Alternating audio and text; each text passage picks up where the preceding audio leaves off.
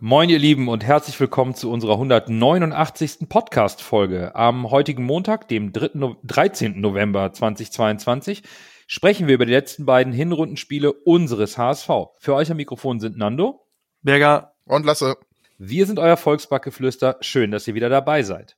Moin, moin, Hamburg, meine Perle, ich mag dich so derbe gerne. Deine Menschen, dein Gewöhn,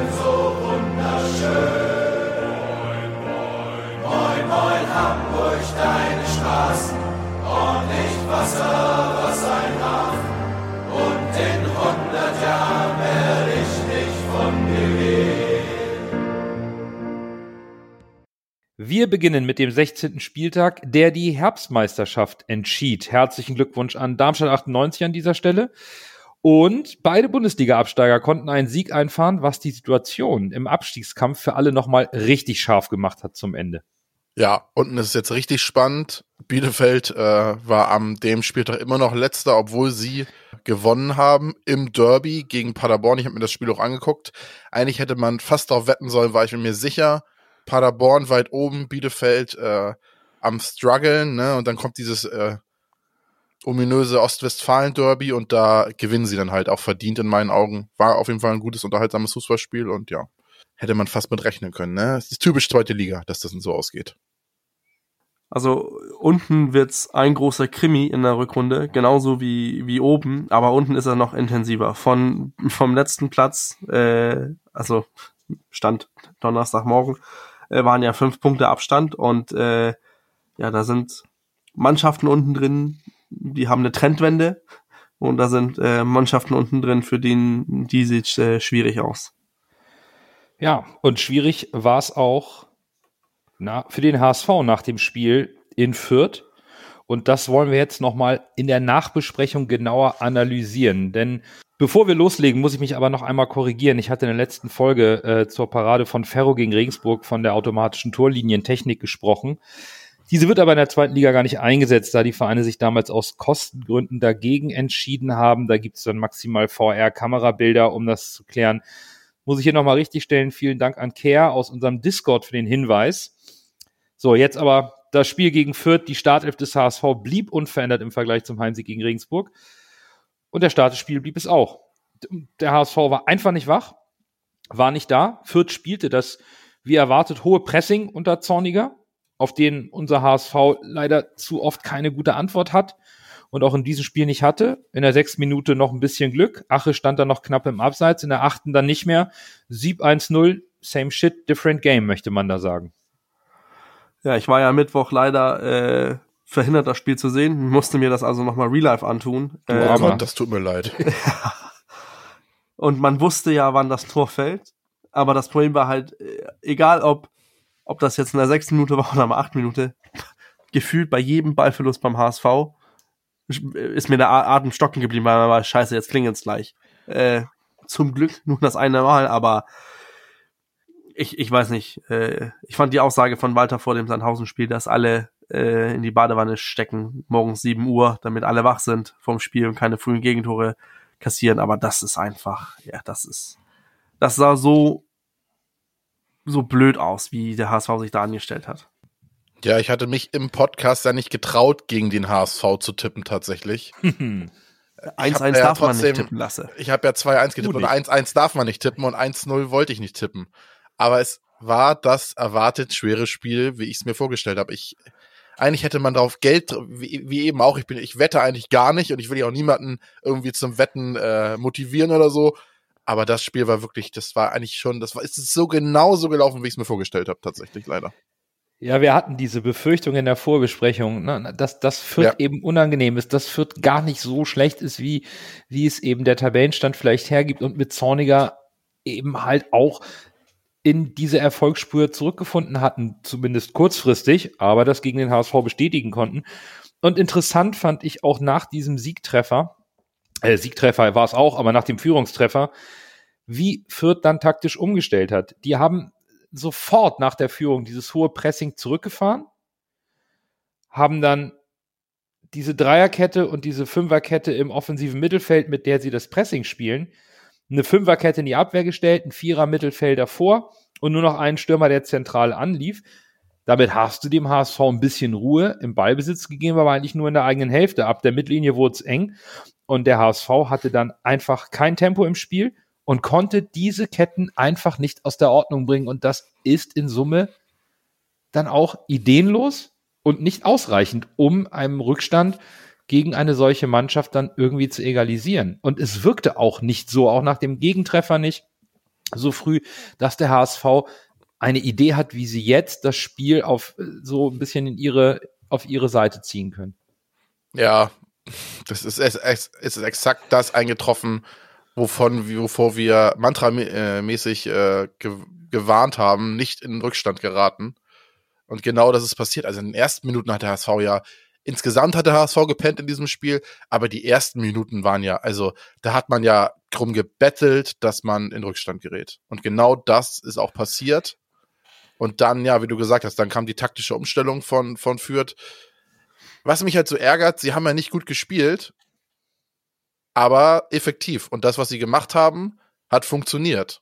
Und es ärgert mich so, dass es so voraussehbar war. Also da muss man ja, ich will jetzt auch nicht zu weit vorgreifen, aber das ist auch so ein bisschen Walters Schuld, weil äh, es war ja nichts irgendwie weltbewegend Verrücktes, was Wirt gemacht hat, sondern es war exakt das, womit jeder, auch selbst wir als äh, Podcast Experten in Anführungszeichen, sage ich mal. Selbst wir haben prognostiziert, was passiert und genau das hat Fürth gespielt und hat den HSV komplett aus den Angeln gehoben und das finde ich irgendwie erschreckend, ehrlicherweise.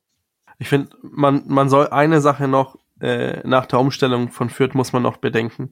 Fürth hat sich hinten reingeigelt und dennoch aggressiv verteidigt. Ja. Aus, aus meiner Sicht ist das auch eine ganz, ganz schwere Kunst als Trainer. Denn die Befürchtung, wenn du mit fünf, mit einer Fünferkette hinten stehst, dass man dann diese Sicherheit hat, wir sind fünf Leute hinten drin, hier passiert nichts, vor uns ist eine Viererreihe, das wird nicht anbrennen, dann kannst du schnell dazu verfallen, passiv zu verteidigen. Das hat Fürth aus meiner Sicht nicht getan. Die sind aggressiv draufgegangen. Sobald der HSV in welchen bestimmten Zonen reingekommen ist, dann sind die Fürther draufgegangen und damit ist der HSV nicht klargekommen. Wir sind nicht mit diesen Tempowechseln von, vom Fürth im Pressing, sind wir überhaupt nicht mit klargekommen. Und wir haben das Spiel zu langsam gestaltet, um diese Fünferkette, Viererkette irgendwie außer Fassung zu bringen. Das war zu statisch, zu langsam, zu ideenlos. Ja, ihr habt es beide eben schon gesagt, von Fürth kam in der ersten Halbzeit ziemlich genau das, was wir erwartet haben und vom HSV eben ziemlich genau das, was nicht passieren darf. Wir dürfen die Chance von Kittel in der 18. Minute nicht unerwähnt lassen. Das hat Linde sehr gut entschärft. Glatzel kommt für den Abstauber einen Schritt zu spät. Dann hatten wir das Kopfballtor von Glatzel, was wegen Abseits zurückgenommen wurde in der 25. Minute.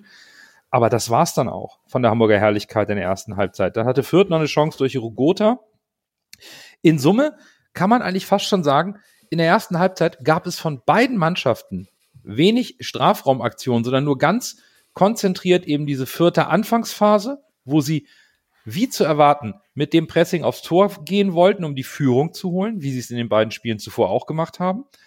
Dann hatte der HSV halt seine eine Möglichkeit und die andere aus dem Abseits und dann eine Neutralisierung eben, wie du es gerade angesprochen hast, Bürger, durch den taktischen Wechsel von Fürth und dem HSV fiel da nichts ein.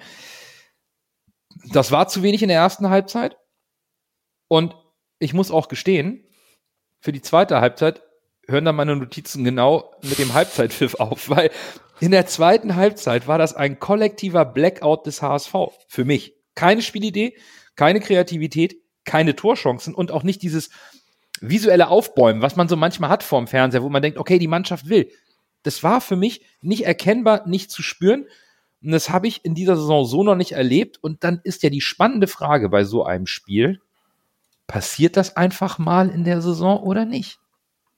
Wir haben ja vor der Saison schon gesagt, dass man nicht erwarten kann, dass man jeden Gegner wegfiedelt äh, und dass man jedes Spiel gewinnt. Also ab und zu wird auch mal so ein Spiel dabei sein, selbst wenn du, äh, das passiert auch den ganz großen Mannschaften äh, zu denen ich den HSV noch nicht dazu zähle. Aber tatsächlich, äh, so wie in der zweiten Halbzeit, das darf eigentlich nicht passieren. Also der HSV war ja in allen Situationen, hat er die falschen Entscheidungen getroffen.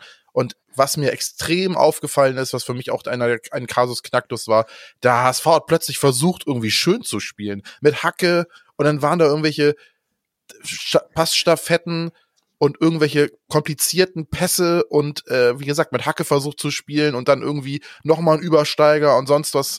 Der, der Königsdorf war ganz besonders.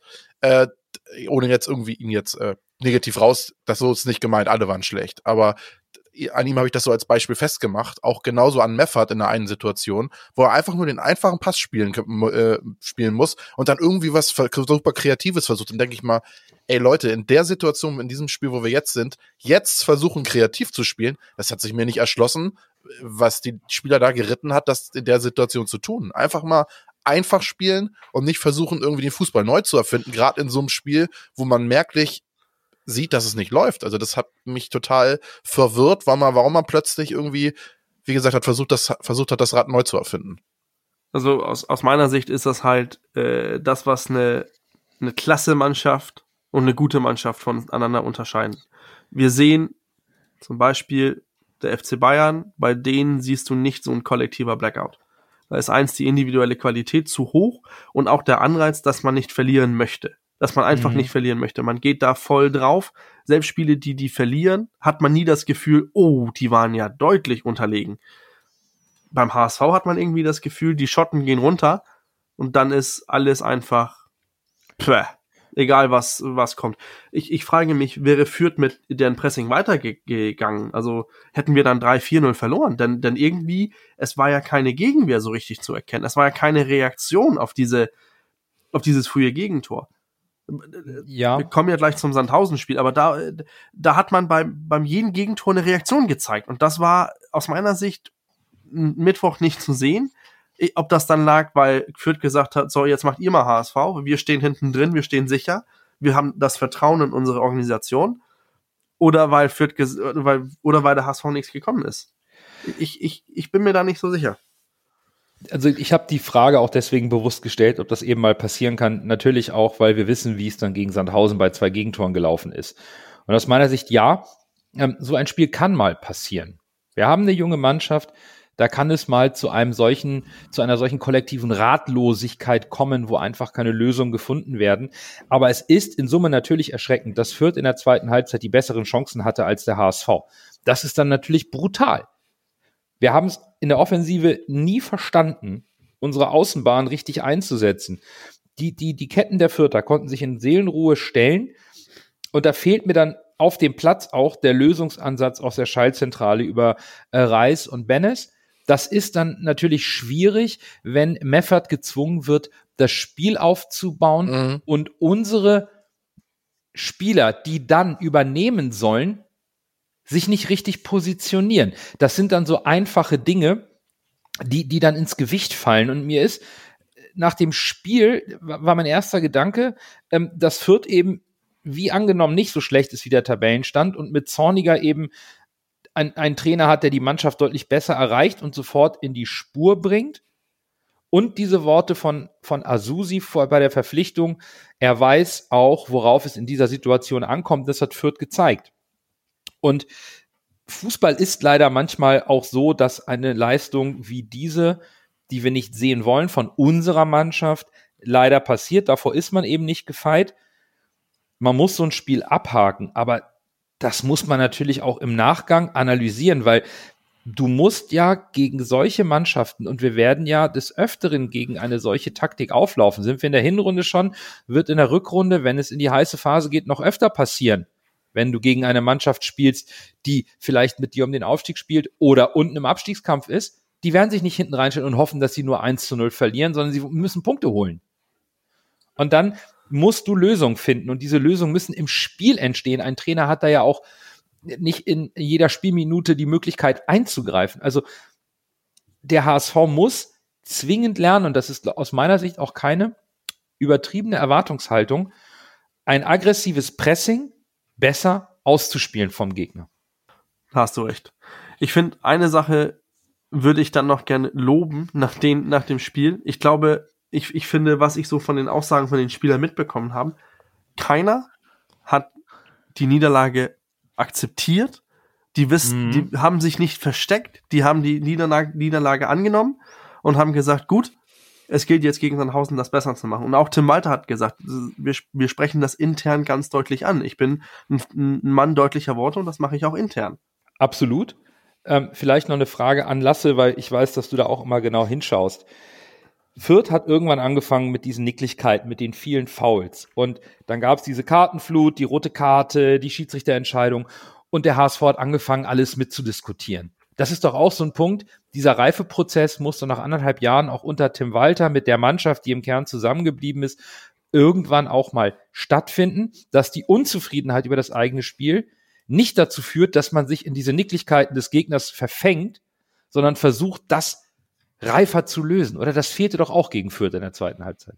Ja, ich glaube, das ist der Tribut, den wir zahlen, weil wir halt so eine junge Mannschaft haben. Da fehlt mhm. halt die, wie sagt man auf äh, schön Deutsch, äh, die Abgewichstheit. Das muss man mal leider, das Wort ja, ist nicht schön, ja, aber das Wort ist die Wahrheit. Äh, das fehlt uns. Uns fehlen diese Schlitzohre, ne, die irgendwie genau das Gleiche mal machen, aber irgendwie in dem Fall dann auch mal sagen, jetzt alle mal zusammen äh, sammeln und sagen, hier jetzt, wir gehen ja jetzt nicht drauf ein, wir spielen weiter. Mhm. Aber dadurch, dass die Spieler dann vielleicht noch relativ jung sind, lassen sich dann in diese Diskussion ein, weil sie auch von sich selbst genervt sind, ne? Ja. Und ihre Nerven dann natürlich vielleicht auch nicht hundertprozentig im Zaum haben und fangen dann an dagegen zu diskutieren, weil sie halt denken, das vielleicht so irgendwie rumreißen zu können, was aber eigentlich quasi nie funktioniert.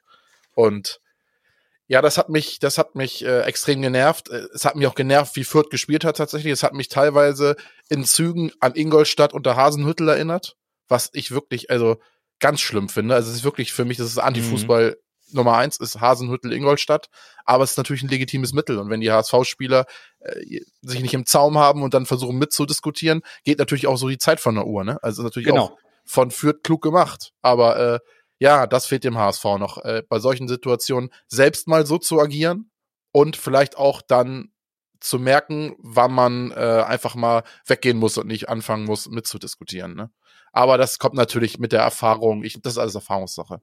Ein bisschen mehr Barbares hätte dem Spiel gut getan, ja, was, ja, was diese, ja. diese Attitüde angeht auf dem Platz, auch mal mit dieser Arroganz dem Gegenspieler ins Gesicht zu schauen und ihn zu provozieren. Das fehlte vielleicht ein bisschen. Stattdessen haben, hat sich der HSV da in diese, in diese Nebenkriegsschauplätze verfangen. Und ja, in Summe ist es dann eben dieser gebrauchte Tag und den, den man dann auch schnell abhaken muss in der englischen Woche. Aber ich bin mir sehr sicher, so wie ihr das eben auch gesagt habt, Tim Walter wird da in einer langen Winterpause das Augenmerk darauf richten müssen. Denn in der Rückrunde ist genau das zu erwarten. Mannschaften, die ja. zwingend gegen uns punkten müssen und die spielerischen Mittel nicht haben, insbesondere im Abstiegskampf, oder weil sie uns ein Bein stellen wollen und nicht auf das große spielerische Element Wert legen, werden mit diesen Mitteln gegen uns spielen und der HSV muss wenn sie das Saisonziel erreichen wollen, das spielerisch auf dem Platz lösen, lernen oder lernen müssen zu lösen. Denn das sind die Punkte, die du am Ende dann auch holen musst gegen Gegner, die dich eher ärgern wollen, die dich zerstören wollen auf dem Platz, sportlich gesehen, natürlich nicht jetzt körperlich. Da, da, da liegt so ein bisschen noch, äh, da lassen wir noch ein bisschen was liegen. Wie, wie auch äh, zum Beispiel Rostock, um, um mal so, so, so ein anderes Beispiel aus der Hinrunde zu nehmen aber dann haben wir eben mal so eine Niederlage, über die man nicht mehr viel verlieren muss an Worten. Oder habt ihr noch irgendwelche Themen, die, die analytisch, nein, da gibt's großes nee. Kopfschütteln. Dann haken wir das Spiel genauso schnell ab, wie es der HSV getan hat. Und bevor wir zum Spiel gegen Sandhausen kommen, wollen wir ganz kurz sportlich Luft holen und über die Hinrundenspende sprechen, die wir nun von euch und mit euch einsammeln möchten. Nur noch einmal zur Erinnerung, wie in der Vorsaison haben wir, wollen wir gemeinsam spenden und haben als Größenordnung die Leistung des HSV in der Liga angesetzt. Wir rechnen jeweils nach der Hinrunde, also jetzt und dann nochmal nach der Rückrunde ab. 34 Punkte hat der HSV geholt und 29 Tore geschossen. Unser Maßstab waren 50 Cent pro erspielten Punkt, 10 Cent pro geschossenem Tor. Damit kommen wir auf einen Gesamtbetrag von 19,90 Euro.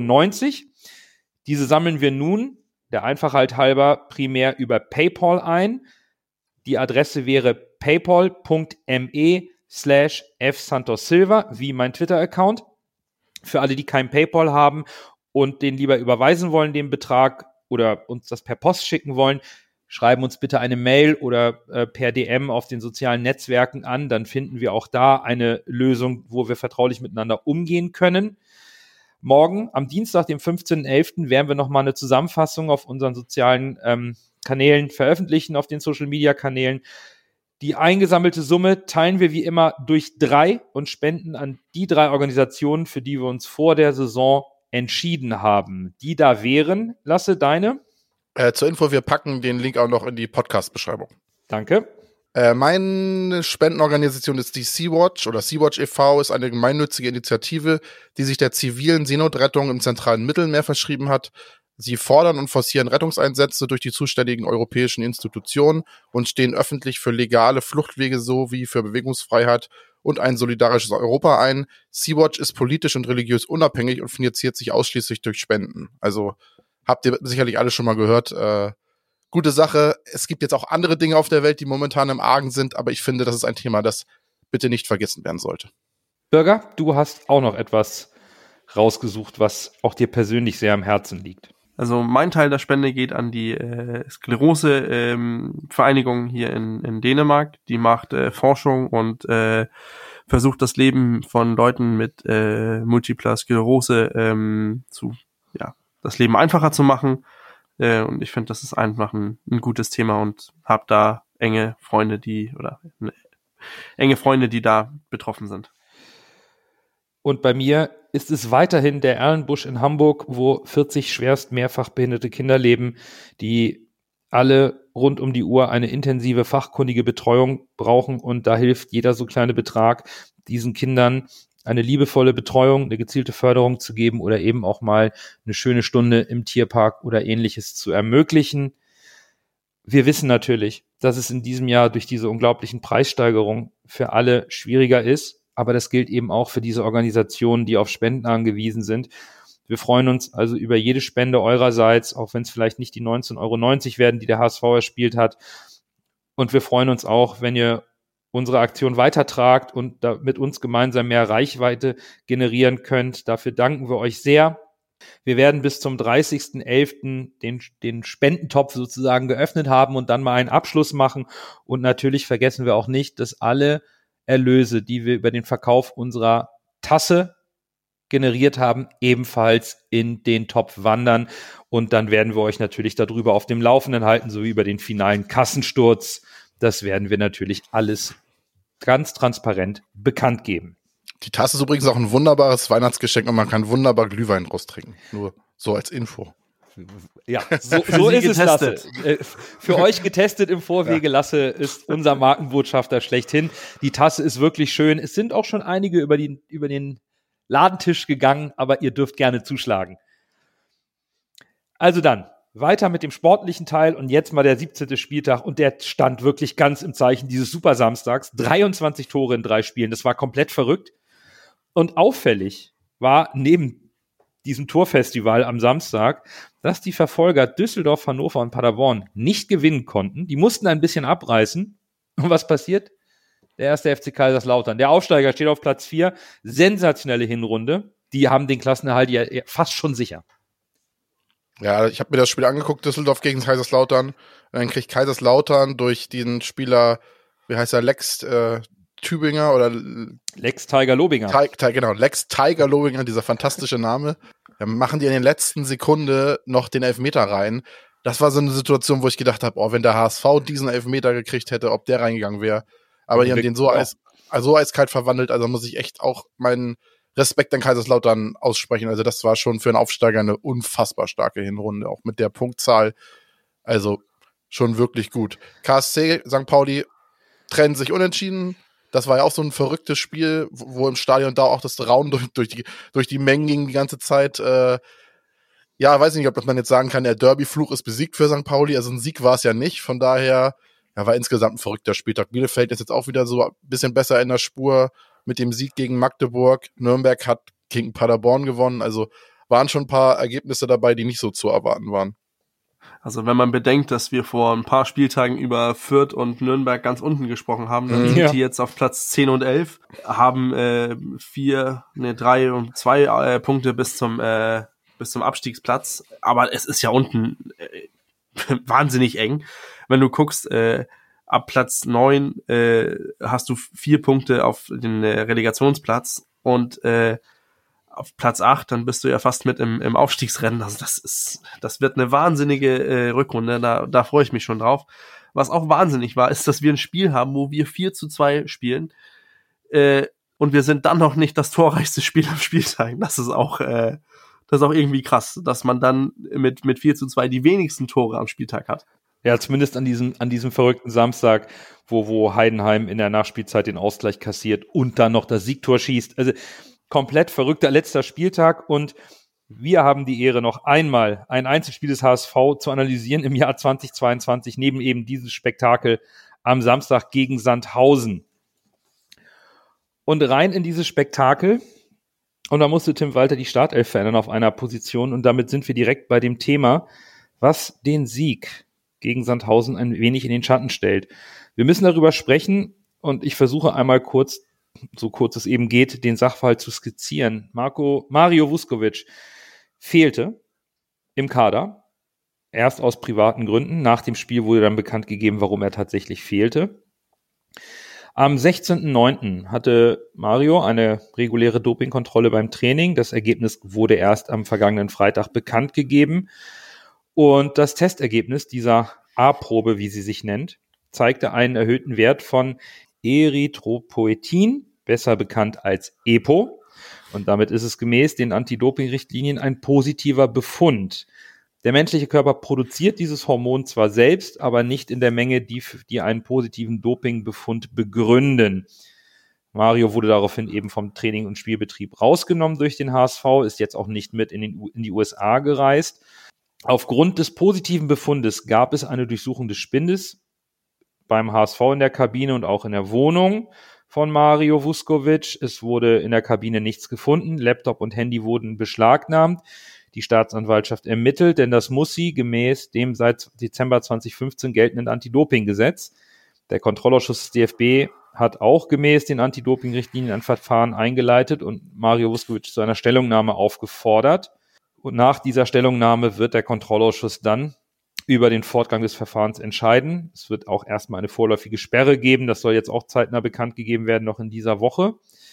Stand jetzt wissen wir, dass äh, Vuskovic die Öffnung und Analyse der B-Probe beantragen wird, um auch natürlich einen Verfahrensfehler auszuschließen. Und er bereitet seine Stellungnahme vor. So viel einmal zur bekannten Sachlage. Und Eins möchte ich noch, bevor ich das Wort hier an Lasse und Bürger übergebe, noch erwähnen, denn es gibt immer dieses Thema der Unschuldsvermutung. Und beim Thema Doping müssen wir Folgendes berücksichtigen. Aktuell in der Rechtsprechung gilt bei Doping-Verdachtsfällen die Umkehr der Beweislast. Das ist nicht wie im Strafrecht. Das heißt, wenn der Dopingtest eines Sportlers oder einer Sportlerin positiv ausfällt, wird automatisch angenommen, dass er oder sie die verbotene Substanz auch tatsächlich zu sich genommen hat, um sich einen Wettbewerbsvorteil zu verschaffen wenn die Athleten dann behaupten, sie seien unschuldig, liegt es an ihnen, sich das zu beweisen. Und diese Umkehr der Beweislast, so heißt es eben auf der Webseite der äh, WADA, der Welt-Anti-Doping-Agentur, dass jeder Sportler für die Substanzen, die in seinem Körper gefunden wurden, verantwortlich ist, ob nun absichtlich oder unabsichtlich, nachsätzlich oder anderweitig Schuld trägt oder nicht. Das ist erstmal ein Kracher und ein Schock. Das war erstmal ein Riesenschock, äh, als ich das äh, Samstag gesehen habe, dass äh, Mario wegen persönlicher, äh, persönlichen Problemen äh, fehlt, dachte ich direkt, okay, jetzt verlässt er uns doch noch vor der Winterpause. Ähm, und fand das Timing so ein bisschen merkwürdig für einen Transfer und so weiter, aber ich, ich war mir hundertprozentig sicher, das ist ein Transfer. Und dann kommt das mit dem, mit dem Doping nach dem Spiel. Ähm, puh, schwierige, schwieriges Thema. Ich finde, äh, so wie der HSV das ähm, alles gehandhabt, äh, mit, mit äh, aus dem Training und Spielbetrieb genommen und so weiter. Das finde ich eigentlich ganz gut. HSV ist damit offen umgegangen, fand ich sehr gut.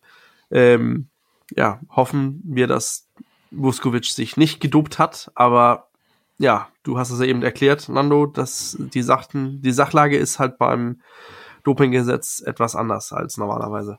Ja, ich war nach dem Spiel bei äh, was essen und da ist mir fast die Köfte aus dem Mund gefallen, als ich das gehört habe weil ich hatte ja auch gehört, oder im Stadion da meinten dann auch, eine wechselt der jetzt, warum zu dem Zeitpunkt? Das habe ich eigentlich direkt ausgeschlossen, warum, weil warum sollte er jetzt vor dem letzten Bundesligaspiel wechseln? Das ergibt eigentlich keinen Sinn. Äh, er ist ja nicht bei der WM dabei, bekanntlicherweise, und hätte jetzt genug Zeit gehabt, das mit seinen Beratern und so, äh, so einen Wechsel über die Bühne zu bringen. Von daher, äh, anderes, äh, andere Gedanken, den ich hatte, vielleicht muss er seinem Bruder Händchen halten, weil der irgendwie Paris Saint-Germain äh, auf der Liste steht, aber das ist ja auch, deshalb wird er nicht beim HSV äh, freigestellt fürs Spiel. Ja, jetzt schwierige Situation, wie ihr gesagt habt, mit der Beweislastumkehr quasi. Ja, in den Medien wird gesagt, er ist wohl äußerst geschockt und äh, auch sein Umfeld und von daher mal gucken, was jetzt dabei rauskommt. Ist diese Situation ist wirklich kompliziert und schwierig. Zumal äh, Epo ist ja auch bekannt, äh, Radsportskandal fällt mhm. einem da als erstes ein. Und ähm, wir haben natürlich ein bisschen recherchiert in Vorbereitung auf den Podcast, weil wir wissen, dass wir dieses Thema jetzt auch ansprechen müssen. Die Experten sagen, dass Epo kein Dopingmittel ist, was aus Versehen oder zufällig genommen wird. Das muss man sich unter die Haut oder in die Vene spritzen. Also dieses Thema verunreinigte Lebensmittel oder Zahnpasta, die berühmten äh, Fälle, wo es dann eine positive Aufklärung für den Athleten gab. Das wird mit Epo schwierig. Und wir wurden auch gefragt, ob es überhaupt im Fußball schon mal Dopingfälle gab in ähnlicher Form. Und die gab es bereits. Ähm, allerdings eher mit anabolen Steroiden wie Nandrolon, Japs Darm, Frank de Boer, Edgar Davids, Fernando Couto, Maradona bei der WM 94, der hatte so einen regelrechten Cocktail mit fünf verschiedenen Formen von Ephedrin. Und auch in der Bundesliga ist das Thema Doping vielleicht in den letzten Jahren in Vergessenheit geraten. Aber Toni Schumacher hat in seinem Buch Anpfiff von 1987 schon viel darüber oder viele Vorwürfe an den Tag gelegt. Und es gibt noch ähm, zwei Namen, die ihr selber mal googeln könnt. Das ist einmal Dr. Armin Klümper sowie Dr. Andreas Schmid. Da könnt ihr mal selber nachlesen, um diese Verdächtigungen und Mutmaßungen der erste Dopingfall in der Bundesliga war übrigens Gerd Sachs, Ersatztorhüter des SC Freiburg, der nach einer Verletzung in der Winterpause 91, 92 Anabolika-Spritzen erhielt. Dann wurde das kam dann raus und der FC Freiburg hat ihn auch sofort suspendiert. Ein Thema zum EPO in Fußball habe ich auch noch gefunden. Im November 2004 wurde Riccardo Agricola Teamarzt des italienischen Fußballmeisters Juventus Turin, wegen Sportbetrug und Verabreichung gesundheitsgefährdender Medikamente zu 22 Monaten Haft auf Bewährung verurteilt. Er hatte laut Gerichtsurteil zwischen 94 und 98 Spieler des Vereins unter anderem mit EPO behandelt. Keiner der Spieler war in diesem Zeitraum positiv getestet worden. In zweiter Instanz wurde Agricola dann vom Vorwurf des Dopings freigesprochen. Man muss aber bedenken, dass erst seit dem Jahr 2000 es ein praktikables Nachweisverfahren gibt, nämlich den Nachweis von gentechnisch hergestelltem EPO im Gegensatz zu dem körpereigenen hergestellten EPO im Urin nachzuweisen. Also, wenn man, wenn man über Doping im Fußball spricht, und deswegen finde ich das auch so komplett wahnsinnig, dass das die Spieler tun, weil, weil ich verstehe das beim Radsport oder beim Leichtathletik, wo du wo du auf das Maximale performen musst in so einer kurzen Zeit oder im Radfahren in längerer Zeit, wo du, wo du deine maximale Performance abrufen musst. Das musst du natürlich auch im Fußball, aber da sind so viele Dinge, die mehr mit Training zu tun haben, mit Mindset, mit mentaler Stärke zu tun haben, als mit, äh, ob du jetzt äh, ein paar Sekunden schneller laufen kannst oder ähm, ein bisschen besser in Form bist. Das ist, deswegen finde ich das so merkwürdig, dass das im Fußball so ein Problem ist. Dennoch aber auch selten was ich mir jetzt für, für Vuskovic und auch für den HSV hoffe, ist halt, dass man eine schnelle äh, Abklärung bekommt. Denn sollte Vuskovic eine Sperre bekommen von ein oder zwei oder drei oder vier Jahre, muss der HSV natürlich im, Abwehrzentrum reagieren.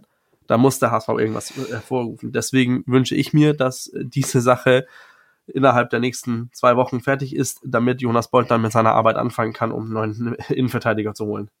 Ja, das ist wie du sagst, vollkommen richtig. Ne? Das hat ja gleich, darüber können wir auch noch sprechen, über die sportlichen Auswirkungen für den HSV. Das Thema Doping im Fußball ist natürlich so, du sagst es schon ganz richtig.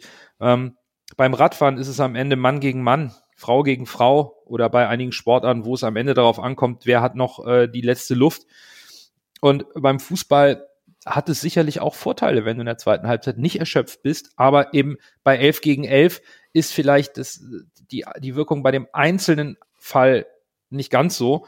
Der DFB, und da kommen wir jetzt vielleicht auch mal ganz kurz zu den Konsequenzen für den HSV 2016 hat der DFB beschlossen, seine Anti-Doping-Richtlinien an die Bestimmung der UEFA und der FIFA anzupassen. Spielwertungen gegen einen Verein erfolgen demnach nur, wenn der Club ein, wenn dem Club ein Verschulden nachgewiesen werden kann oder mehr als zwei Spieler der Mannschaft gegen die Anti-Doping-Bestimmung verstoßen haben. Und auch, also die FIFA-Regularien berufen sich auch heute noch auf die Mindestanzahl von zwei gedopten Spielern. Der HSV hat aber nicht gewusst, dass Mario positiv ist, denn das Ergebnis wurde erst Freitag bekannt. Der HSV hat also kann da erstmal sportlich für die Vergangenheit nicht belangt werden. Und diese Regularien zeigen ja schon, ab zwei Spielern gehen wir dann eventuell sogar vielleicht von systematischem Doping aus, was ja irgendwie das Schlimmste wäre, was ja hochkriminell ist. Aber ja, sportlich gesehen lasse, wenn Mario jetzt für ein, zwei, drei, vier Jahre gesperrt wird, weil er seine Unschuld nicht belegen kann und er ist jetzt in der Pflicht dazu, dann ist es auch sportlich natürlich neben dem menschlichen Problem mit Mario und für Mario auch sportlich natürlich für unseren Verein ein Problem. Das ist eine Vollkatastrophe. Wir haben es ja, ich will nicht sagen, ich habe es rausbeschrieben mit meiner Lobpreisung auf ihn letzte Folge, aber er ist halt dieser, wie ich ihn ja nenne, Once in a Million Transfer, der für Anführungszeichen kleines Geld, drei Millionen ist für den HSV nicht klein, aber für seine Verhältnisse und sein Potenzial wenig Geld zu uns gekommen ist. Wir dachten, ja, wenn der mal wechselt, wechselt der safe zweistellig. Die, für den sind alle Türen offen, dachten wir. Hoffen wir immer noch. Aber jetzt wird es natürlich schwer. Erstens der finanzielle Verlust, wenn das, äh, wenn er sich irgendwie nicht äh, beweisen kann, dass da nichts dran ist. Dann zweitens der sportliche Verlust. Das wird, äh, das wird nicht leicht, ihn zu ersetzen. Aber in meinen Augen, ja, der HSV müsste sportlich nochmal aktiv werden. Gut, Haier kommt aus der Verletzung zurück, dann hast du noch Zumberi und David. Aber wenn du wirklich sicher gehen willst in der Innenverteidigung bezüglich Aufstieg, musst du in meinen Augen noch einholen. Und du wirst niemanden holen, der genauso gut ist. Das kannst du ausschließen. Und momentan ist es eben, glaube ich, die Gefühlslage bei uns, HSV-Innen, zwischen Hoffen und Bangen. Wir hoffen einfach, ja. dass das vielleicht ein Fehler war, irgendwas, aber wir bangen natürlich auch um das, was dahinter stecken könnte, wenn sich der Befund und das Doping als bestätigt erweist, weil das, man geht nicht in die Apotheke und holt sich eine Spritze Epo ab. Also da hängt schon mehr dahinter. Und in, an dieser Stelle möchte ich euch deswegen auch kurz einen Podcast empfehlen, den ich vor wenigen Wochen zufällig gehört habe. Und mir wäre nicht im Traum eingefallen, dass ich das an dieser Stelle jetzt sage. Der Podcast heißt Geheimsache Doping. Es ist ein Podcast der ARD mit dem Doping-Experten schlechthin, Hajo Seppelt. Und da werden neben den bekannten Dopingfällen von Dieter Baumann und Jan Ulrich oder eben auch das russische Staatsdoping der letzten Jahre. Da gibt's viele Hintergründe, die bekannt gegeben werden, auch rund um diese investigative Journalistentätigkeit und die Ergebnisse. Man erfährt sehr viele Hintergründe auch zu den gängigen Methoden und den Gefahren des Dopingmissbrauchs. Hört euch auch gerne diesen Podcast an. Das ist vielleicht auch ein bisschen erschreckend, wenn es jetzt einer unserer Spieler trifft, aber es ist wirklich sehr interessant für die Hintergründe und ja, die restlichen Spekulationen lassen wir an dieser Stelle jetzt sein und harren der Dinge, die da kommen werden. Auch wenn ich befürchte, dass es nicht so schnell geht, wie Bürger hofft. Aber ja, der HSV wird irgendwann tätig werden müssen. Wir wollen jetzt wieder zum sportlichen Thema wechseln, nämlich dem Spiel gegen Sandhausen vor einer phänomenalen Kulisse mit über 55.000 Zuschauern. Begann der HSV so, wie man es gegen einen Gegner aus dem unteren Drittel der Tabelle auch spielen muss. Vollgas, direkt nach vorne, hohes Pressing und Sandhausen schwamm mehr oder weniger ab der ersten Minute. Dompe hat in der vierten Minute eine gute Chance. Das Powerplay des HSV zeigte aber trotzdem lange keine ergebnistechnische Wirkung. In der 27. Minute war es dann soweit, da schlägt Murheim einen überragenden langen Ball aus der eigenen Hälfte auf Dompe. Die komplette Sandhäuser Kette war überspielt. Jean-Luc nimmt den Kopf hoch, gibt direkt flach in die Mitte auf Glatzel, der einmal rum um den Keeper 1-0 sensationell gespielt. Ja, wie du es gesagt hast, also der HSV kam spielerisch gut ins Spiel, wie, also wie so oft. Leider konnte man diese Überlegenheit dann, wie du gesagt hast, erst in der 27. Minute nutzen. Man hat ja auch gemerkt, der HSV hat wieder in meinen Augen, wie gegen Fürth, aber natürlich auf einem anderen Level, zu oft versucht, zu kompliziert zu spielen, zu schön zu spielen. Du hast gesehen, wie einfach es geht. Muheim langer Ball, dann nimmt Dompe den an, Dompe zieht, äh, klangt in die Mitte, Glatz lässt da, Bub Tor. Und so einfach geht es. Und das hast du ja bei den anderen Toren, ich will jetzt nicht vorwegnehmen, auch noch gesehen, dass es ähnlich viel. Also es ist, der HSV muss nicht immer so kompliziert spielen in meinen Augen. Wir sehen das natürlich gerne, wenn es ein raffinierter, schöner Offensivfußball ist. Ich will auch nicht sagen, dass wir nur so einfach spielen sollen, aber manchmal ist es irgendwie beim HSV für mich immer so dieses totale visuelle Überlegenheit, aber dann am Ende irgendwie, ich will nicht sagen brotlose Kunst, aber man macht aus dieser visuellen Überlegenheit gegen einen so schlechten Gegner in meinen Augen zu oft zu wenig. Aber das 1-0 war top ausgespielt. Gerade der Pass von Muheim war erste Sahne. Ich finde das so schade, Lasse, dass du das erst an den äh, Pass von Muheim festmachst, das Tor. Denn was da vorher abgeht, Oha. ist Oh. genau, ist genauso wichtig. Dann erstmal, Bascho steht auf den Ball und brüllt erstmal die ganze Mannschaft an. Ruhe, Ruhe, so halbwegs wie beim Handball. Erstmal ruhig, wir spielen jetzt diesen Zug durch und spielt dann ganz flachsig auf, äh, wer hat denn rechts gespielt? Königsdorfer, glaube ich, hat er auf den gespielt, Ja. ja. Und dann ist er selber mit nach rechts gezogen, hat dann zurückgespielt auf Fernandes, ist dann ein bisschen mit nach vorne gegangen, aber immer hat man versucht, auf, auf unsere rechte Seite das Spiel zu ziehen. Und die ganze Sandhausener Mannschaft ist mehr und mehr mit nach rechts gezogen. Und dann spielst du den Ball zurück. Ich glaube, das ist Heuer Fernandes, spielt den das erste Mal Muheim, zack, perfekter Ball auf Dompe, Flanke, Tor. Da hast du das gemacht, was wir gegen Fürth vermissen haben. Haben die Ruhe bewahrt, dennoch schnell genug gespielt, um die ganze Mannschaft von denen auseinanderzuhebeln. So einfach kann das aussehen. Aber man darf nicht das vorher vergessen, wo man die ganze Sandhausener Abwehr auf die eine Seite zieht, dann verlagerst du schnell und steckst den direkt nach auf, auf Dompe, der reichlich an Platz hat, der gut flankt und dann eiskalt von Glatze. Schön, Bürger, dass du nochmal analysieren kannst und das gesehen hast, wie der HSV Sandhausen eingeladen hat, eine Seite zu überladen, obwohl der Angriff eigentlich über die andere Seite laufen soll. Das finde ich ist ein sehr, eine sehr interessante Beobachtung, die man nicht immer so mitbekommt, wenn man ähm, im Stadion vielleicht in der Emotion dann nur noch auf diesen entscheidenden langen Ball schaut. Finde ich sehr, weil mir ist es im Stadion nicht aufgefallen. Was aber auffällig war, dass in der Halbzeit nur eine Mannschaft gespielt hat und das war der HSV. Es fehlte, wir haben es eben angesprochen, vielleicht die Präzision in der finalen Aktion. Chancen waren da. Ich fand auch, dass diese Angriffssequenzen des HSV in Summe gut und überlegt gespielt waren. Es wurde auch der riskante Pass gesucht. Da sprechen auch die Statistiken in der Halbzeit für mich eine klare Sprache mit Ballbesitz, mit 68 Prozent, 10 zu 2 Torschüsse. Das war alles klar verteilt, auch die XG klar verteilt, aber eben nur 1 zu 0.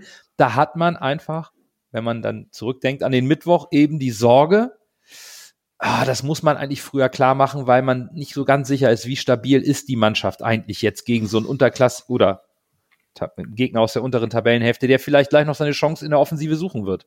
Das ist, das ist, das war halt das Problem, dass man zur Pause gegangen ist und es steht 1 zu 0 und du hast immer noch, der HSV war 1-0 vorne und trotzdem hast du bei jedem Ballverlust, wo Sandhausen irgendwie versucht hat zu kontern, saß, stand, saßt du so ein bisschen und hast gesagt, ach du Scheiße, jetzt geht's schief, jetzt geht's schief, jetzt klingelt es. Jedes Mal, Gott sei Dank nicht, aber du hattest immer dieses Gefühl, weil du halt nur mit einem Tor vorne warst. Und das ist ein, ein Scheißgefühl, das sich plötzlich reingeschlichen hat, während der HSV spielt. Ja, stimme ich dazu. Deshalb meinte ich ja, es, ist, es, es fällt mir jetzt in den letzten Spielen immer so explizit auf. Vielleicht übertreibe ich da auch, aber es ist immer so, du siehst, boah, der Gegner ist echt nicht gut und der Mhm. HSV spielt eigentlich ganz gefällig, aber macht aus dieser optischen Überlegenheit und auch spielerischen Überlegenheit, die ja ohne Frage da ist, aber du hast einfach zu wenig Output aus deinem, auf dein, aus deinem Aufwand. Das ist, ist mir so extrem aufgefallen in den letzten Spielen. Ja, und ich denke, bei Sandhausen hat man noch im Hinterkopf, dass sie gegen Heidenheim schon äh, 4-1 hinten lagen und dann noch äh, auf 3 zu 4 herangekommen sind. Und dieses Spektakel in der zweiten Halbzeit, da fehlen einem ein wenig die Worte und es sind halt dann diese kleinen Unachtsamkeiten, diese individuellen Fehler, mit denen sich der HSV auch am Samstag beinahe selbst ein Bein stellte. In der 49 Minute hat man den eigentlich ersten Angriff und Torschuss von Sandhausen. Und der sitzt, weil am Ende, am Ende wohlgemerkt, die Fehler passieren zwar noch vorher, aber am Ende Königsdörfer Ball, den Ball im Strafraum klären will, aber verstolpert und Soku den Ball vor die Füße legt. Und da denkst du halt auch so, das darf doch nicht wahr sein. Das darf nicht wahr sein. Wir laden Sandhausen ein, den Ausgleich zu erzielen. Ja, ich war tatsächlich, ich plaudere jetzt aus dem Nähkästchen, ich war bei dem Spiel auf Toilette. Du hast ein Tor gepinkelt, schön. Ich, ja, leider für den, leider, ja, leider für den Gegner. Beziehungsweise ich stand noch in der Schlange. Die Toilettensituation war ja mal wieder katastrophal bei uns im Stadion. Das äh, ist echt verbesserungswürdig. Aber äh, ja, das ist zwar schon wieder typisch HSV. Ne? Du hast deine ersten Halbzeit, bist du komplett überlegen. Dann kommst du in die zweite Halbzeit rein und der Gegner macht mit der wirklich ersten Chance, die sie überhaupt fast im ganzen Spiel haben, machen sie ein Tor. Und dann, ja, denkst du natürlich auch, äh, was jetzt, HSV? Mhm. Aber äh, ja, das ist zur Reaktion kommen wir ja noch, aber es ist natürlich irgendwie, was, das ist wirklich das, was wir jetzt am Anfang der Saison gesagt haben, dass die HSV-Abwehr so super felsenfest ist und eigentlich nur Freak-Tore gegen uns äh, fallen, das hat sich irgendwie gefühlt genau ins Gegenteil umgekehrt. Es fallen jetzt irgendwelche leichten Tore, die meistens mit der ersten oder zweiten Torchance erzielt werden. Also es ist genau quasi 180 Grad gedreht zu dem, zu dem Anfang der Saison, wo alles so felsenfest war in der Abwehr. Das ist schon, schon spannend. Ich finde auch, dass äh, das Experiment ist es ja nicht mit, mit Königsdörfer hinten rechts. Ich verstehe, was das offensiv äh, gibt. Aber ich finde, wir haben sowohl gegen Fürth, wo er auch nicht gut aussieht, mhm. und jetzt auch das, äh, das erste Gegentor gegen Sandhausen hier. Es ist ja nicht, äh, man sieht schon, dass er kein gelernter Verteidiger ist. Denn der die gelernte Verteidiger würde ja wissen, dass er sich zwischen äh, Tor und äh, Angreifer stellen müsste und nicht irgendwie so von hinten irgendwie den Ball wegpieksen muss. Also da sieht Königsdörfer halt blöd aus und Sandhausen bestraft das dann halt einfach. Ja, ich habe ihn ja letztens sogar explizit als Man of the Match gewählt, weil er mir als Rechtsverteidiger so gut gefallen hat in dem einen Heimspiel.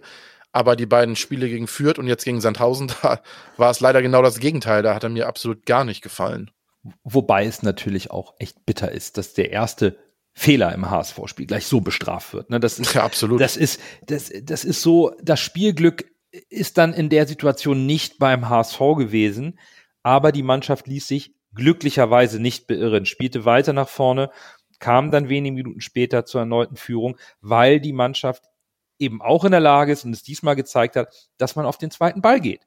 Dompees geklärte Flanke die wird geklärt im Strafraum. Kinzombie will den Ball außerhalb des Strafraums nutzen, um ins Umschaltspiel zu kommen, aber Muheim steht da, weit aufgerückt, keine 25 Meter vom gegnerischen Tor als linker Verteidiger, geht da ins Pressing, gewinnt den Ball, butterweiche Flanke, Reis nickt ein, 2-1 und ich finde, das ist so ein Paradebeispiel, wie man mutig offensiv spielt. Wenn der Gegner nicht so stark ist wie du, wenn du davon überzeugt bist, dass du spielerisch eine Klasse besser bist, dann setzt das Pressing auch für die zweiten Bälle so hoch an, dass du im Zweifel hinten eins gegen eins Laufduell hast, aber zeig Stärke, breite Brust, stell dich dahin, so wie Muheim das gemacht hat und gehe nicht zurück, um Kinzombie im Laufduell vielleicht nach außen abzudrängen oder zu bremsen. Nein, geh in den Zweikampf. Wenn du den Ball gewinnst, hast du nämlich den zweiten Ball am Strafraum. Genau das ist wichtig zu bezeichnen. Denn Muheim hätte auch in dieses, äh, was ich äh, falsche, ähm, falsche Sicherheit nenne, dieses auf Halbweg stehen, abwarten mhm. und dann hat der Gegner den Ball und kann das Spiel setzen. Wenn du direkt drauf gehst, ist der Spieler nicht organisiert. Wenn du den Ball gewinnst, hast du den Ball hoch auf den gegnerischen Drittel und kannst da, von da aus deinen Angriff setzen. Und das hat, Muheim macht das sehr, sehr gut. Er macht das öfters, wo er wieder ins Pressing geht und die Bälle gewinnt. Aber sobald er die Bälle nicht gewinnt, dann sieht er auch hinten blöd aus, weil er dann natürlich vorne Weil die hängt. Lücke da ist, ja. Aber das ist ja eine, eine Überzeugung als Trainer, wenn man sagt, ich glaube an meine Spieler, ich glaube an dieses aggressive Pressing. Damit gewinnen wir mehr, als wenn wir hinten hinter nach hinten gehen und sagen, wir warten erstmal ab und dann äh, ja machen fangen wir den Gegner später ab. Ich finde das sehr gut und es hat sich ausgezeigt super Flanke, ja, auch schön reingenickt. Und jetzt habe ich eine Frage von euch. Oh. Wo war Sonny Kittel in der Situation? ich sitze auf der anderen Seite, das konnte ich nicht sehen, war zu weit weg, bin alter Mann. ich weiß nee, es auch nicht. Einschussbereit, Einschussbereit dahinter, falls, äh, falls der Rebound kommt? Nein. Denn das war nämlich auch mein Gedanke, dass eigentlich hätte Kittel ja da an, am fernen Pfosten sein sollten. Das hätte eigentlich aus meiner Sicht hätte das ja Kittel sein müssen. Aber Kittel stand außerhalb des, äh, des Strafraums. Und ich glaube, wir haben auch jetzt so mehr oder weniger die Erklärung, wieso Kittel diese Saison nicht getroffen hat. Weil er, er befindet sich sehr, sehr selten im Strafraum. Das ist mir gegen Sandhausen besonders aufgefallen, dass er sehr selten in den Strafraum kommt. Und wenn er in den Strafraum kommt, ist er dann mit zwei, drei Leuten äh, umzingelt und muss sich da irgendwie raustribbeln.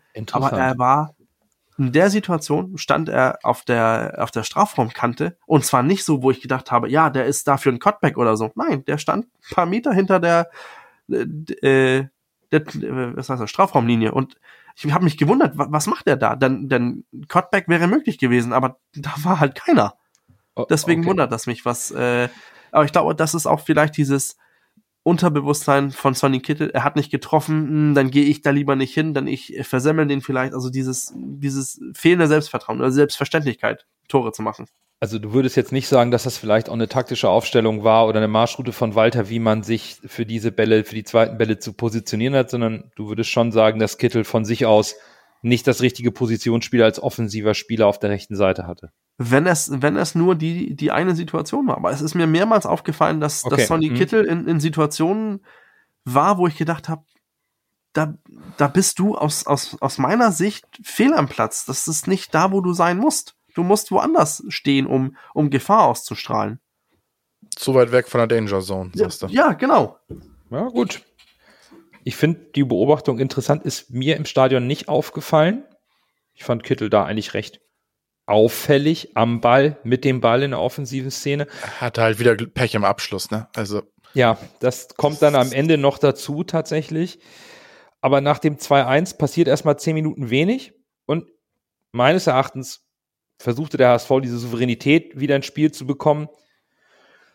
Hatte eigentlich Sandhausen wieder im Griff und dann ist man einfach netter Gastgeber und verteilt nochmal ein Gastgeschenk. Denn wenn du ein Riesenspiel machst, vergiss das jeder, wenn dir ein Rückpass völlig unbedrängt viel zu kurz misslingt.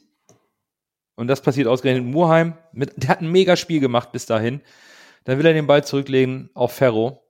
Und der ist zu kurz. Und Christian Kinsowi bedankt sich und netzt zum 2-2 ein in der 78. Minute. Und da waren sie, die, die Slapstick-Tore lasse, oder? Das, das, das kann man sich, das kann man kaum noch erklären. nee, das kann man auch nicht erklären. Wie gesagt, wie ich es eben gesagt habe, früher felsenfester Abwehr, jetzt fallen fast, fast nur noch solche Slapstick-Tore. Ein Glück war es nicht der andere Kin-Zombie, wobei das Tor zählt auch gleich, jeweils ein Tor. Auch bei, kind, an, bei einem anderen Kin-Zombie hätte es auch nicht doppelt gezählt, von daher äh, darf auch sein Bruder dann treffen, aber es war echt, ja, es, es kannst du auch eigentlich nicht erklären, ne? Dann wieder so ein Aussetzer und dann So ein Stockfehler. und das, ja, das ist, das ärgert mich so sehr, weil das ist halt wirklich Slapstick. Der HSV war es auf so vielen Ebenen überlegen und du machst dir das Leben selbst so schwer, weil du einen Gegner, den du eigentlich im Sack hast, der wirklich schlecht war, zwei Tore gegen uns schießt, weil du zweimal pennst oder weil du zweimal irgendwie den Ball verstolperst. Also das ist irgendwie, ja, weiß ich nicht. Ich weiß auch gar nicht, ob man da irgendwas gegen machen kann bei solchen Fehlern. Es ist ja irgendwie, weiß ich nicht. Also ich weiß, ich greife jetzt ein bisschen vor, aber nach dem 3 zu 2 ist mir aufgefallen, dass äh, der HSV hat äh, alle fünf Vorlagen ge geleistet im Spiel und nur selber zwei Tore gemacht. Das stimmt. Also ich, ich weiß nicht, was, äh, was man zu so einem Pass von, von Muheim sagen soll. Das war ja, das ist einfach ein, ein, in der Situation, wo man nicht konzentriert genug ist und, und den Pass ordentlich zu Ende spielt, weil man schon denkt, okay, wenn ich dann, dann spiele ich den zu Heuer Fernandes und er spielt mich dann direkt zurück und dann nehme ich den so an. Du bist schon in der Aktion weiter und dann Ja. passiert dir sowas. wie ein Stürmer, der vorm Tor denkt, den schiebe ich jetzt ganz locker rein und denkt schon an den Jubel und dann schiebt dann er ihn er über oder neben, neben das Tor, genau. Ich möchte aber hier die Mannschaft loben. Denn als der Fehler passiert und Muheims Kopf runtergeht, fängt Glatzel von der Mittellinie an loszulaufen. Heuer Fernandes fängt an, auf Muheim einzureden und alle klatschen mit ihm ab. Glatzel kommt von ganz vorne zu Muheim, um ihn zu motivieren, um mit ihm abzuklatschen. Und die Mannschaft gibt ihm die Worte mit auf den Weg, mach dir keine Sorgen, wir drehen das jetzt. Und das muss man der Mannschaft zugutehalten. Der, die Köpfe blieben oben.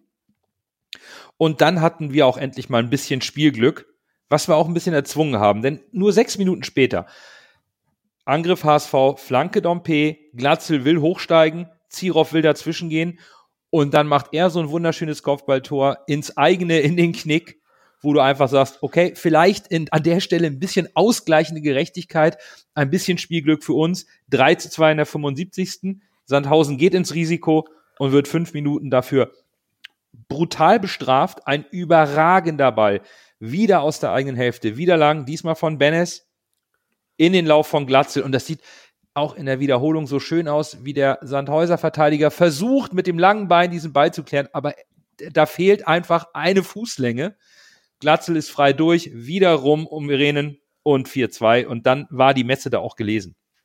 Beim 4-2, da konnte auch nichts mehr schiefgehen. Also das war gut ausgespielt von Benes. Toll, dass ein Glatzel den Lauf noch macht. Äh, und dann wird bestrafen wir dass Sandhausen Risiko geht, weil die ja denken, nach zwei Toren hier in Hamburg, dass die, da geht noch was, die sind verunsichert, die haben uns zwei Ja. Tore gegeben und versuchen dann noch was und dann, dass wir dann direkt das bestrafen, ist natürlich auch äh, stark herausgespielt.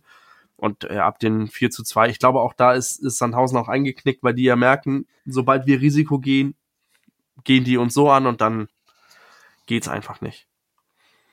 Den Abschluss von Glatze fand ich richtig gut. Weil in, das ist eigentlich so eine Situation, wo ich dachte, ah, der wird wieder verdaddelt. Das ist wieder so ein typisch in so einem Spiel hält der, kommt der Torwart dann irgendwie dran. Aber wie Glatze anläuft durch sein Tempo, was er ja hat, und einmal den, ihn verlädt, einmal den Schritt zur Seite macht und einfach locker einschiebt, das war schon, war schon stark. Also guter Abschluss.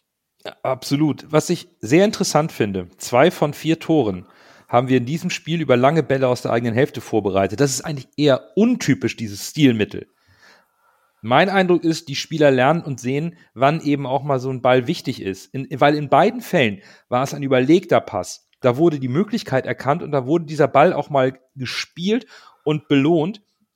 Und das sind beides zwei perfekte Bälle, wunderbar ausgeguckt und dieses schlechte Positionsspiel ausgenutzt.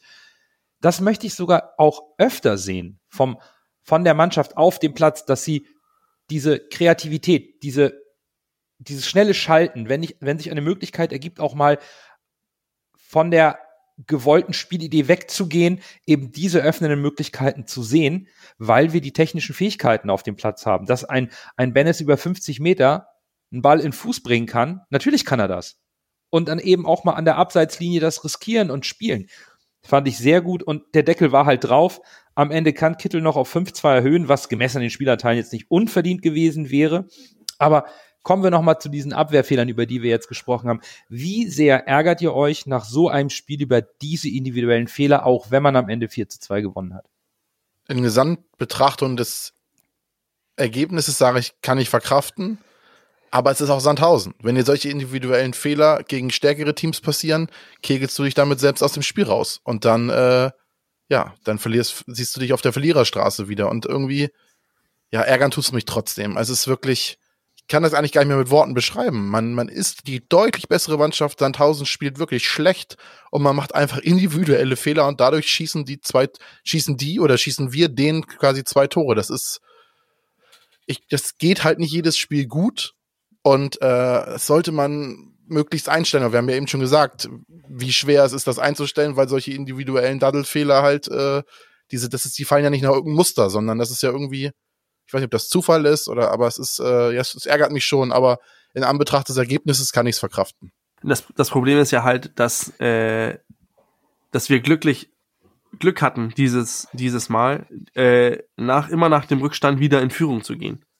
Mhm. Denn, denn stellt euch mal vor, uns wäre das, äh, wir hätten trotzdem äh, 4 zu 2 gewonnen, aber das, äh, wir wären 1-0, dann 1-1 und dann hätten die das 2-1 bekommen.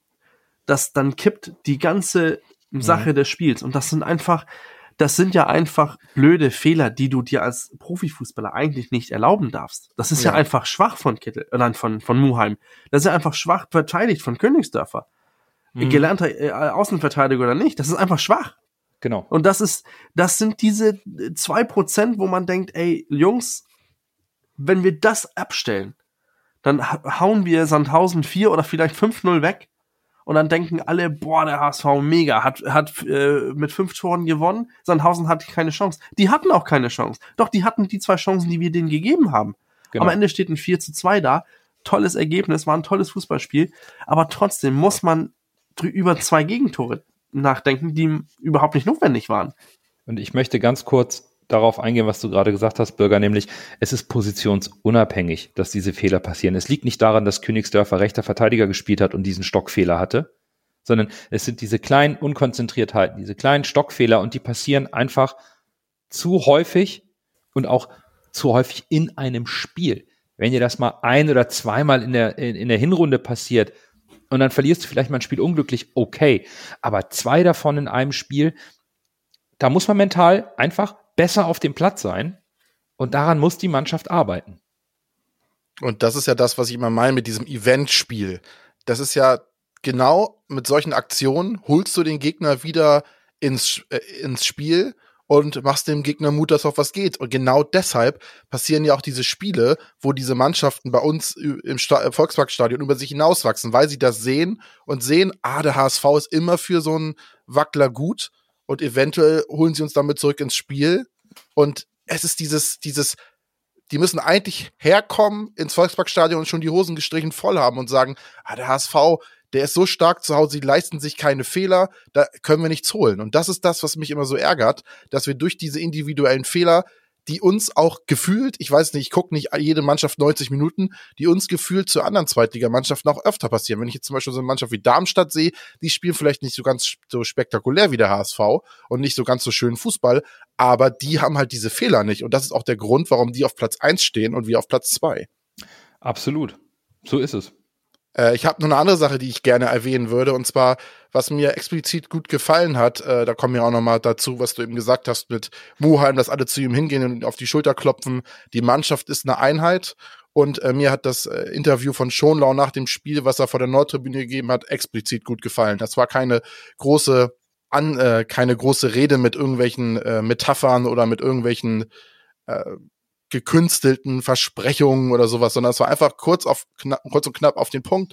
Sowas habe ich noch nicht erlebt, wie ihr uns unterstützt. Das ist super Heimspiel, äh, Heimspiel und Auswärtsspiele und äh, das war eine schöne kurze prägnante Ansage. Die Fans haben sich gefreut. Man merkt, dass die Spieler sich mit den Fans identifizieren, dass das eine Einheit ist und das hat mir extrem gut gefallen diese Interview von Schonlau. Kurz und knapp, prägnant, äh, sehr schön. Es war eine schöne Verabschiedung auch ja. von der Mannschaft an die Fans in diese lange Winterpause hat mir sehr gut gefallen, dass sie nochmal zum Abklatschen rumgegangen sind, sich auch nochmal gegenseitig sozusagen gepusht haben für mhm. das Saisonziel. Ich finde es gut, dass du auf diesen genau. Punkt nochmal eingehst, wie als Schonlau das Mikrofon nimmt und zur Nordtribüne spricht oder im Grunde eigentlich zu allen im Stadion und zu allen Fans des HSV. Das war schon großartig und wir wollen natürlich diese beiden Spiele noch abschließen, denn es fehlt ja noch der Man of the Match, sowohl gegen Fürth, Oweyer, als auch gegen Sandhausen. Dann erst Groh, der den Ball übernimmt, halblinke Position zu Mackert. Er sollte schießen, 25 Meter am ersten frei. Schuss auf das Tor. Tor!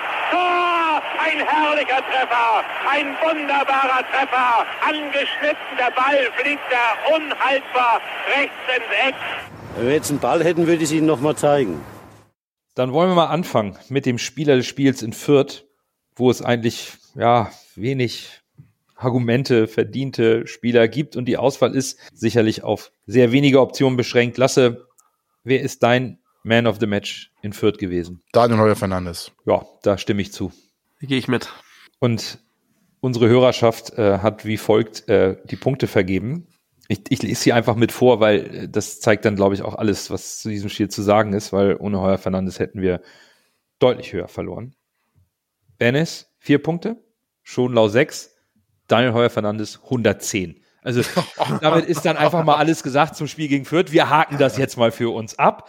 Und ganz im Gegenteil zum Spiel gegen Fürth bieten sich nach dem Spiel gegen Sandhausen und den damit verbundenen auch positiven Abschluss, den wir eben noch thematisiert haben, der Hinrunde, deutlich mehr Optionen. Hier haben es aus meiner Sicht einige Spieler verdient. Ich bin sehr gespannt auf eure Wahl. Lasse, du beginnst wie gewohnt. Wer ist es bei dir? Bei mir ist es Sebast Sebastian Schonlau, nein, nicht, sondern Bobby Glatze geworden, Entschuldigung. Okay. Sebastian Schonlau hätte es für seine schöne Ansprache verdient äh, und Dompe hat mir auch gut gefallen, aber am Ende ist es Bobby Glatze geworden, weil der ja, der war ja an jedem HSV-Tor beteiligt tatsächlich und äh, der hat ein sehr gutes Spiel gemacht. Ich war lange Zeit klar bei Muheim. Also der Pass auf Dompe zum 1 zu 0, die, diese Eröffnung, die Flanke auf Reis, die gesamte Leistung war super. Dann ist da eben dieser Fehler zum 2 zu 2. Dann hatte ich alternativ eigentlich Sonny Kittel. Und wenn er am Ende zum 5 zu 2 trifft, dann hätte ich mich vielleicht für Sonny entschieden. Einfach, weil ich bei ihm in den letzten Wochen eine deutliche Leistungssteigerung gesehen habe und ich das Gefühl habe, dass er sich selbst versucht, mit aller Kraft aus dem Formtief selber rauszuziehen. Aber am Ende bin ich dann bei dem gelandet, bei dem ich während des Spiels schon gesagt habe, dass er eine großartige Leistung abliefert und das war und ist Jonas David, der hat ein exzellentes Spiel gemacht, defensiv fehlerlos, dynamischem Vorwärtsgang und für die Schelte, die er kassierte, als er Schonlauer setzen musste, die vielleicht nicht ganz so gerechtfertigt war, wo er aber auch Wackler drin hatte, darf er sich von mir, zumindest gegen Sandhausen, dieses Lob abholen. Er ist mein Man of the Match. Also Nando, dein Sohn macht zwei Treffer Und du nominierst ihn nicht als Man of the Match. Ja, nun. Ei, ei, ei. Ja, nun. Ja, Bobby, Bobby. Ja. Nee, ich musste, ich musste David nehmen. Das war, hat mich, der hat mich, ich habe den so gefeiert am, im Stadion. Den, da muss ich auch bei bleiben. Ich war mir sicher, du hast äh, Glatzel genommen, dann, dann deswegen habe ich mich gegen Glatzel entschieden und für Sonny Kittel entschieden, weil, äh, weil ich einfach, ähm, ich mochte, was er gezeigt hat. Er hat wirklich alles versucht. Ob er seine Positionierung, ob das jetzt äh, im, im Hinterkopf ist oder taktische Anweisungen sind, das weiß ich nicht. Aber er hat alles versucht. Er hängt sich voll rein und ich hoffe, dass er zumindest bis zur äh, bis zum Sommer bleibt und ich glaube, wenn er einmal trifft, dann sehen wir noch vier, fünf Tore von ihm immer in der Rückrunde, da bin ich mir ziemlich sicher. Schön, dass wir hier zwei Plädoyers für gescholtene Spieler haben und natürlich von Lasse, von Lasse natürlich auch eine logische Wahl beim Man of the Match. Und beim Hörervoting sieht es ähnlich aus. Auf Platz drei Jonas David. Das war relativ knapp, diesmal 31 Punkte. Auf Platz zwei Jean-Luc Dompe, 46 Punkte. Und auf Platz eins Lasse hat's geahnt. Bobby Glatzel, 61 Punkte, der Man of the Match des Spiels gegen Sandhausen. Und das war's für die Folge. Aber es ist noch nicht Winterpause für uns. Nächste Woche gibt es die Hinrundenanalyse samt Unterstützung von einem der besten Tipper oder Tipperinnen aus unserem Kickspiel. Wir stehen da in Kontakt und hoffen, dass wir eine positive Teilnahmemeldung erhalten. Dann sind wir euch wie angekündigt noch eine weitere Folge schuldig rund um das diesjährige Duell im DFB-Pokal gegen Leipzig mit den dazugehörigen Fragen aus der Hörerschaft. Das werden wir auch in diesem Jahr noch liefern. Und dann schauen wir mal, was der HSV noch so an Diskussionsstoff liefert. Vielleicht dürfen wir auch mal ein bisschen früher in die Winterpause gehen. Aber erstmal hören wir uns nächste Woche wieder. Bis dahin, genießt die Bilder des HSV aus den USA, bleibt gesund und nur, der HSV.